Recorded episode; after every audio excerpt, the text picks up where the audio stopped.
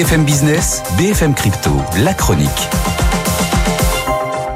Clémence Tanguy, hein, on vous retrouve depuis euh, Euronext. Alors, euh, du côté des cryptos, elles, elles sont au vert quand les marchés euh, sont dans le rouge. Et oui, encore euh, une belle embellie hein, qui se confirme en cette fin de semaine. Le Bitcoin fait plus 18%, Ether 14,52, XRP 6,47.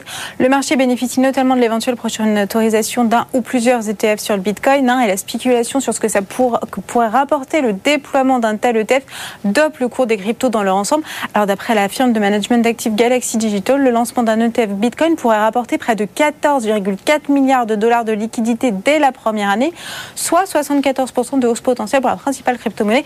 De quoi alimenter encore la hausse un certain temps. Et puis il y a aussi euh, un autre sujet hein, qui occupe beaucoup le monde des cryptos en ce moment, euh, c'est euh, le procès de Sam Backman-Fried, le patron de FTX. Et justement, la revente de FTX, eh bien, elle s'accélère.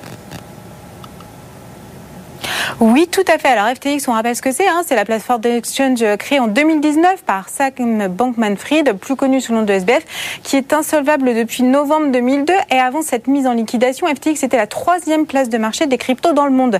Alors ces déboires sont liés à une crise de liquidité sur son jeton privé, le FTT euh, ou FTX token. Et en ce moment, hein, le procès de l'ex-mana des cryptos pour fraude nous en apprend belle sur la manipulation du cours du token, mais aussi sur les fonds d'assurance des utilisateurs totalement fictifs ou encore les milliards de dollars qui ont été dérobés aux clients de FTX en faveur de l'autre société de SBF à la Meta Research. Si toutes ces révélations en disent long sur la gestion irresponsable de SBF, mais aussi sur les lacunes évidentes de contrôle sur ce type de plateforme, ça ne devrait pas freiner la revente de l'exchange. Et la plateforme pourra même renaître de ses cendres prochainement, puisque l'exchange défunt intéresse de nombreux repreneurs potentiels. Et d'après le banquier d'affaires Kevin Kowski, relayé par Coindesk, au moins trois offres seraient actuellement sur la table et une vente pourrait même avoir lieu d'ici le 16 décembre au plus tard. Ça pourrait aussi bien consister en une acquisition des actifs de l'ancien échange qu'à une relance de l'exchange. Et si ces acquéreurs apportent de l'argent au liquidateur pour obtenir l'actuelle société en faillite, alors ce sera une bonne nouvelle pour les anciens clients de FTX qui pourraient récupérer au moins en partie leurs fonds perdus. Merci beaucoup Clémence.